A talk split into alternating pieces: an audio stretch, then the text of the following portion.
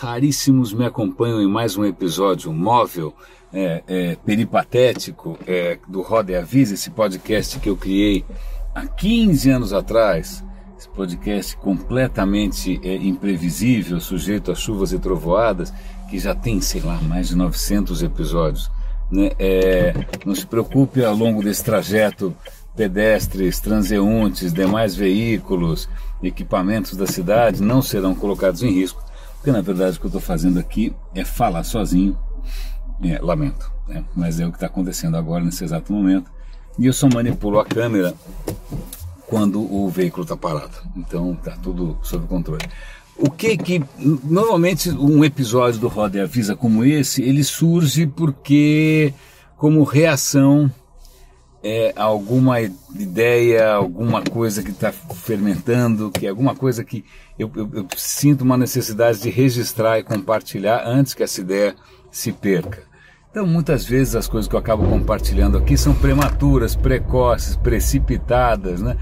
É, imaturas, é, não necessariamente prontas, mas é, é, é eu prefiro isso a a deixar passar ou, ou, ter a esperança de que em algum momento eu vou conseguir fazer alguma coisa definitiva. Então, o radinho sempre, o Roda Avisa, sobretudo, sempre vai ser um work in progress. É, e na verdade, eu, que é esse, acho que é essa a pauta de hoje, um work for progress, né? Porque a, a minha intenção aqui sempre foi, sempre vai ser é, levantar a barra, levantar um nível, é, aumentar a, a, qualidade ou a profundidade ou a amplitude das discussões sobre os impactos do digital.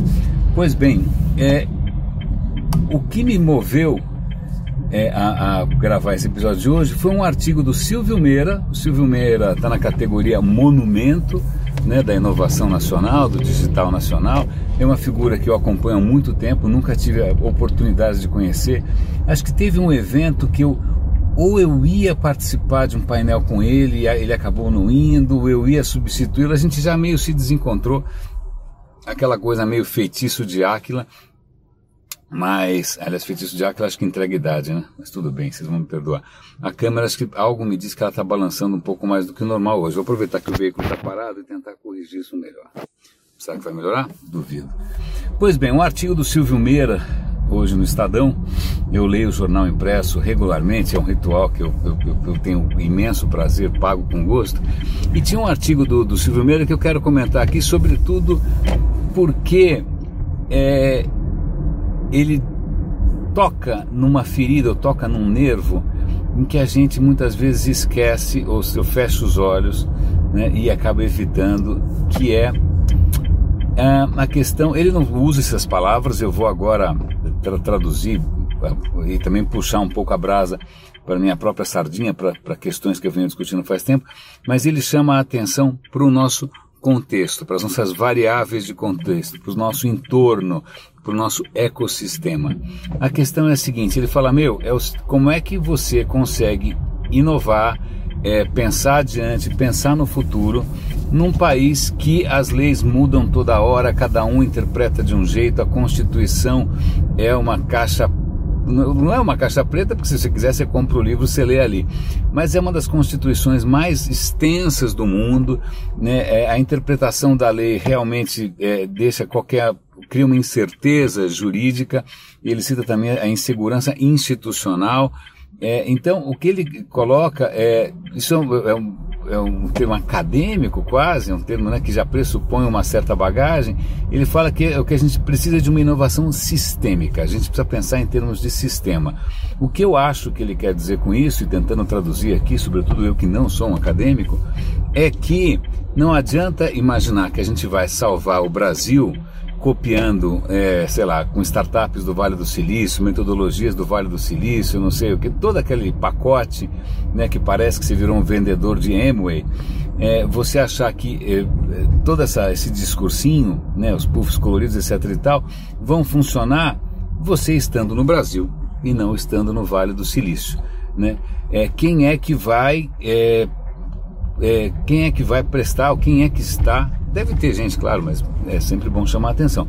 Mas é quem é que está prestando atenção é, é, em melhorar as nossas leis, em melhorar a nossa democracia, em melhorar o nosso sistema político. Enquanto a gente fica, e essa é uma, é uma pegada que eu, que imagina, sou completamente marginal nesse, nesse esquema todo, sou um publisher completamente cauda longa, é, cauda longa e paciência cumprida também, é, é, venho defendendo faz tempo, que é o seguinte, é, é ilusório a gente imaginar que a gente vai ser salvo por uma tecnologia ou por uma metodologia ou por seja lá o que for que estão fazendo lá fora, se a gente não repensa o ambiente em que a gente está, não só o ambiente, agora sou eu falando, não só o ambiente jurídico, mas também o ambiente, o ambiente fiscal, o ambiente é, político, o ambiente é, econômico, ambiente cara, quem para, ah, não, não, não, não, não, mas eu sou desenvolvedor, não, não, não, eu acredito na tecnologia, tecnologia. Não, cara, desculpa, mas lei é tecnologia. É uma tecnologia, é código, né? É um código que, que condiciona como as coisas funcionam. Né? A gente tem que lembrar que democracia é um algoritmo. É um algoritmo iterativo, que ele, em princípio, a cada iteração deveria melhorar a qualidade dos serviços prestados. Então, quando é, e aí eu agradeço imensamente ao Silvio, espero que ele continue batendo nessa tecla, espero que ele continue usando a sua visibilidade, a sua verve, é um cara super, é um excelente comunicador, né?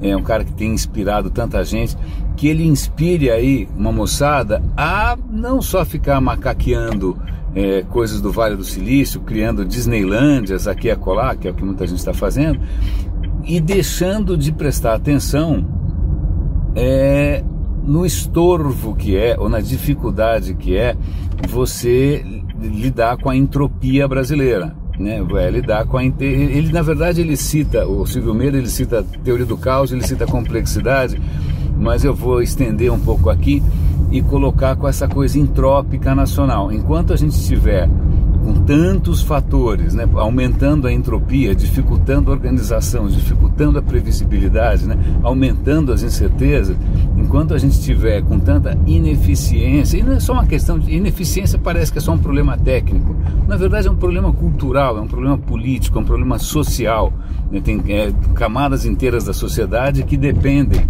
é, faz gerações e gerações de uma série de distorções que elas mesmas mantêm com muito zelo, né? haja vista Brasília defendendo o próprio pescoço às nossas custas.